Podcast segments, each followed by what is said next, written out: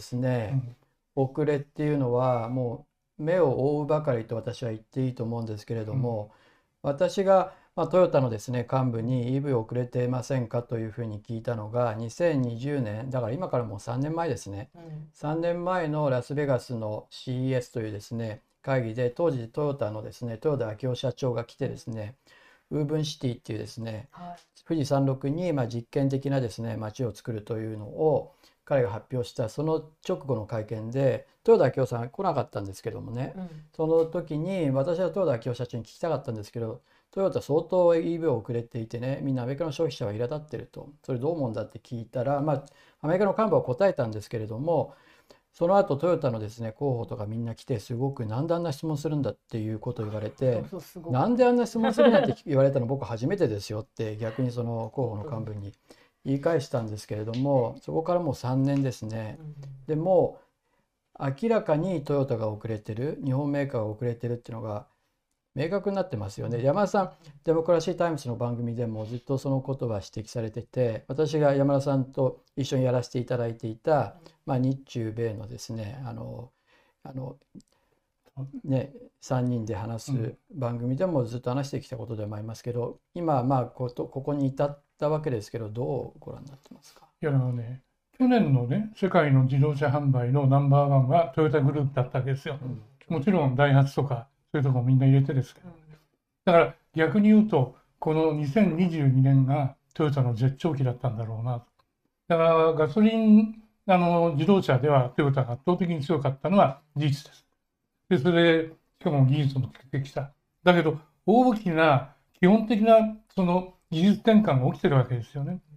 そうすると強かったがゆえに俺たちは何でもできる。金もあるし、人の気になったらその EV だろうが燃料電池だろうか何でもできるって言ったそのおごりがですねさっきあなたに言ったそういう質問をするなみたいな。なんでそんな偉いの？あなたは。だからそういうね他の人の批判を受け付けない。嫌なことは聞きたくない。そういう態度が結果的にこれだけの出遅れになっちゃった。もう今はっきりしてますよねそれで豊田昭夫さんがお辞めになって新しい社長がこれから電気自動車だって言ってんだけども本気でも本当にどこまでやるのか実際、じゃあ今でもまだ全方位とか言ってますからね。だからそれは、えー、これからやるったって、こういうものっていうのはリードタイムが必要だから、相当遅れてるんですよ。で、さっき、あの、記事にも出たけども、世界のベスト10に、かろうじて日産のグループがね、尻尾に入ったルノー、日産、三菱。だけどトヨタはもう欄外ですよ。で、これから巻き直すったって、じゃあトヨタがその気になら勝手にいけるか。よそだってもっとしっかりやってるし、さらに蓄積された技術とノウハウでもって進んでいくときにトヨタの割り込む余地はあるんですか？ガソリン車で2022年はトップになった。これがトヨタの母姫名になるかもわからない。そういう感じはします、ね。母姫、母姫はすごいですね。うん、ただ実際ですね、まさにその年ですね、まあ、トヨタ、ま、もう一回世界一だったわけですよね。ところが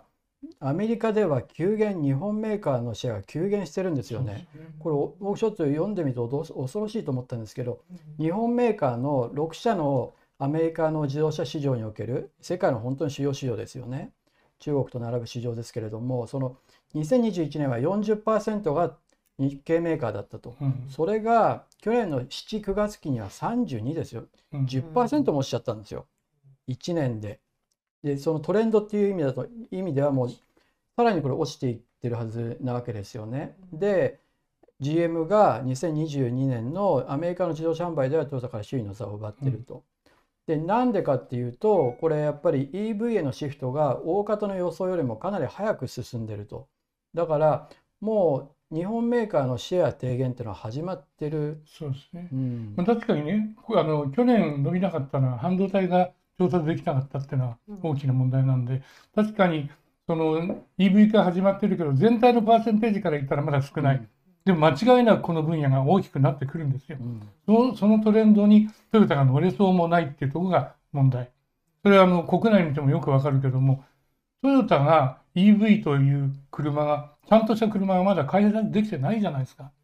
で、この間、えー、去年あの出したけども、出した途端、欠陥で何が問題なのかっていうことが全くわからなかった。車輪が問題だと言うんだけど、車輪じゃなくてエンジンとのマッチング、エンジンやモーターとのマッチングとか、非常にそういう、なんていうか、EV の機微みたいなところがですね、うまくできてない。それでトヨタが頼ってるのはどこかって言ったら、中国の BYD ですよね。で、中国の BYD は日本にもう乗り込んできてるわけだ。で、明らかに BYD の車の方がいいっていうのは、これはもうみんな、あの、それを見立ててる人たちは分かってる。そうすると BYD なんて聞いたことがねえぞっていうのは日本の消費者だけど、中国行ったらもうテスラよりも BYD が強いっていうね。そうですよ。だから世界市場でテスラの唯一ライバルになりそうなのは BYD なわけですよね。で、テスラはその追い上げを受けていて、やっぱり価格を下げたりとかですね、しなきゃいけないことにもなってるわけですよ。だからもう世界ではそういう競争になってるのに、日本の中だと電気自動車って言ったってね、そのウェルトゥウェルって言いますけれども油田から油田だからガソリンのそのタンクのところに行くまでには結局 CO2 を排出するじゃないかと。それなんでかっていうと電気を作るために化石燃料を燃やしてるじゃないかと、だからその結局 CO2 の排出量は大きいんだっていうのは私が2020年にトヨタにそうやって質問した直後に私もその話を書き始めたんですけれどもかなりトヨタ遅れてる遅れてると朝日新聞で書いてたんですけれどもその後トヨタが日本でやってたのは日本の記者たちを集めてそれまあ同僚私聞いたんで明確に聞いてますけれどもその油田から考えればね電気自動車だってそうやって電気を作る時に CO2 排出してるんだからあの環境に良くないんだっていうことを言って日本のトヨタの周りの自動車担当記者たちもそうだそうだってみんな言ってそう書いてたわけですよ。でも欧米ではその議論はもう随分前に終わっていて、だから再生可能エネルギーになってるわけですよね。だから太陽光でその電気ををあの作ってですねそれを電気自動車に使えばいいっていうことになってるのででこれやっぱり自動車業界の覇権争いとかそういったものも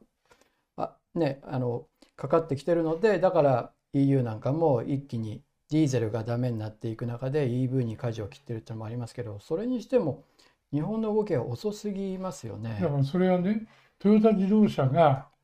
EV で遅れてる、まあ、それは確かなんだけどじゃあそれはトヨタがその代償を得ればいいいいわけでしょうがないなっていう話じゃないんですよ。実はトヨタだけじゃなくて結局 EV 化に遅れるってことは電池であるとかモーターであるとかその他さまざまなその自動車を構成している部品にの開発をしなきゃならないんだけどトヨタがそこに本気でないもんだからその大きなあの関連企業構造の中でですねそのサプライサイドを含めて日本は遅れちゃった。一番大きな打撃を受けたのはあの、えー、松井とパナソニックですよ。あれがあのであのバッテリーをちゃんと作ってで結構世界でも強かったんだけどトヨタがその気になってない。これはあのえー、デモクラシータイムズに古賀さんが、あの、古賀、えー、重明さんが来て、盛んに力説しているところで、今度そこを見ていただきたいんですけど、結局、ま、あの、ま、パナソニックもトヨタがちゃんとやってくれなかったために、自分たちの売り先を失って、で、そうやってぐずぐずやってるうちに、中国メーカーなんかにガジを捉えちゃった。それだけじゃなくて、それこそ、えー、で、あの、本気でもって、あの、電気自動車に移行しなかったから、電気のどうやって作るのかっていうとこだって再生可能エネルギーにいかない。それでしょうがないから今原発でそれを賄うみたいなとんでもない話が出てきてそういうのも結局トヨタが自分自分たちの強みであるガソリン車にこだわって電気自動車なんてそんな人だって走行距離大して出ないし充電に時間かかるしあんなものは使い物にならんよみたいなことを日本で盛んに吹聴して多くの人たちもそうだなみたいに思わせてしまったっていうね。で気がついたら世界はそういう走行距離もその充電時間も短縮してもう一丸となってそっち向かっていく。あやっぱり電気でよかったのか今頃気がついても相当引き離されてる。だからこれはトヨタの問題だけじゃなくて結局日本っていうのは今日本の人たちが何で飯を食っているのかということは結局日本っていうのは昔からその製造業が物を作って輸出して、その輸出した上がりでもって石油とか食料を買って、なんとなくバカ、なりわい立ったと。そういう構造が気がついたら半導体もダメ、鉄もダメ、家電もダメ、もうみんなダメダメダメになって、かろうじて残ってるのは自動車だけでしょ。その自動車がトヨタの慢心によって、こう、これから陰りが出てくることになると、それは一族老頭の周辺のですね、その、電気いろんな部品メーカーも含めて、日本はなんで飯を食っていけるのかと。だからトヨタは、あの、の影響ってものすごくそういう意味じゃですね、日本の産業界とか、行く手に大きな影を投げかけてしまったと思いますね。でもかつてトヨタさんが社長、まあ今会長に退きましたけど、彼が社長の時に我々は500万600万のそのエンジンも含めたその抱えてる技術者を守るんだって言って、守ろうとしたがゆえに、まあ、シフトが遅れたっていうそれはあるんでしょうね。だからね、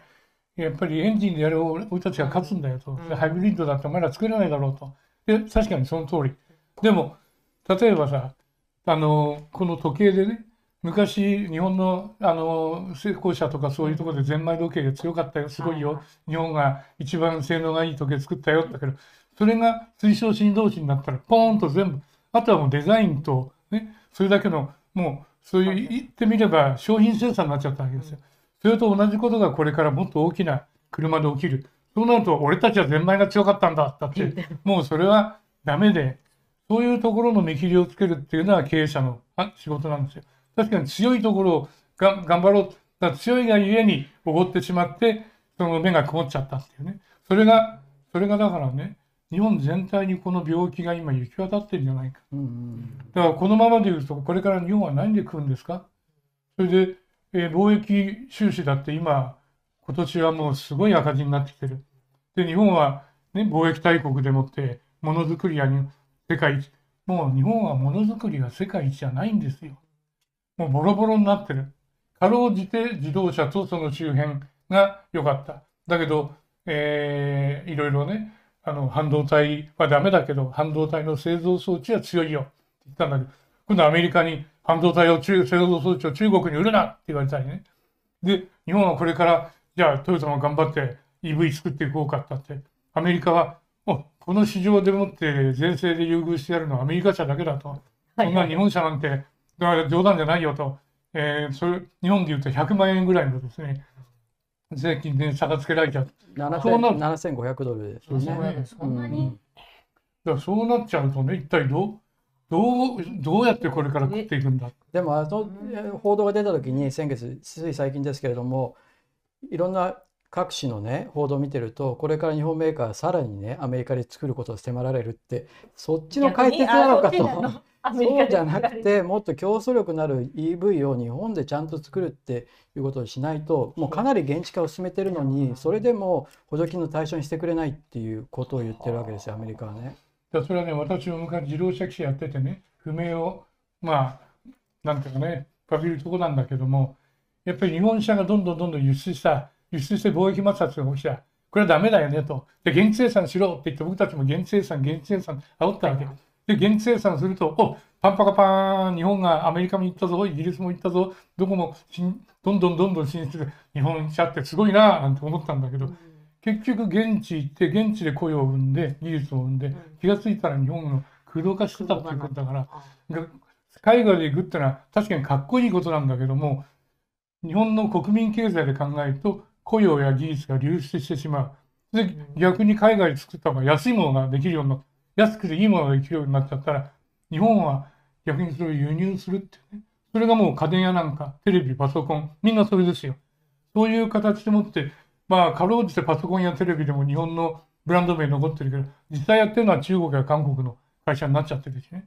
いつの間にか日本はものづくりでも大した国じゃなくなっちゃった。でもいつまで経っても、いやー、日本はものづくり、こういうものが作れる、日本に生まれてよかったね、みたいな話してるけど、もう違うのと。製造業は中国や韓国の後人を排している。そして日本は貿易大国でもない、経済大国でもない。それで国際競争力で見るとですね、あの、1900年代、さっきの表ありますか？あの、見ると、えー日本はですね、こ、これね、これはですね、世界の競争力年間で、1989年から92年ぐらいまでは産業競争力は日本が世界トップだったんですよ。それがバブルが崩壊してドドドと下がってこうなったでしょ。今、世界の34位。これ、60何社、何カ国で比べてるから真ん中ぐらいですよ。で、明らかに韓国やシンガポールやそっちの方が上になっちゃった。そうすると日本は競争力が強いと言ったけど、今は世界の34位よっていうかなんかもう会が定着してるってと。感じですよもうそういう感ね。じになっちゃっ急降下って書きましたけどすでにもううん急降下して下の方にうん、だから、だからね、あの、なんとなくまだ日本は経済大国かなってみんな思ってるかもわかんない。だけど、去年1年間かかってですね、どうやら日本の賃金は伸びてないねと。世界で賃金伸びてないのは日本ぐらいのようだよってのはみんな分かって。それで、どうも日本は貧しくなってんじゃないかなっていうのがそろそろ感じた。で、これからきちんと認識してもらわなきゃならないのは、日本はもはや先進国と言えないような状態になってきた。このままいくと、本当に、えー僕たちの今、これから大人になろうとしているようなね、小さな子供たちが大きくなった頃、外国に仕事を求めて出かけていくような国になるかもわかんない。で、今はね、それで、いや、外国から労働者がやればいいんだ。そんな外国から労働者なんて来てくれるような国にならない。むしろ、こちらに職職もなくてそっち行かざるを得ない。そんなような国になるかもわからないっていうことを、そろそろみんな意識しなきゃいけないと思うんです。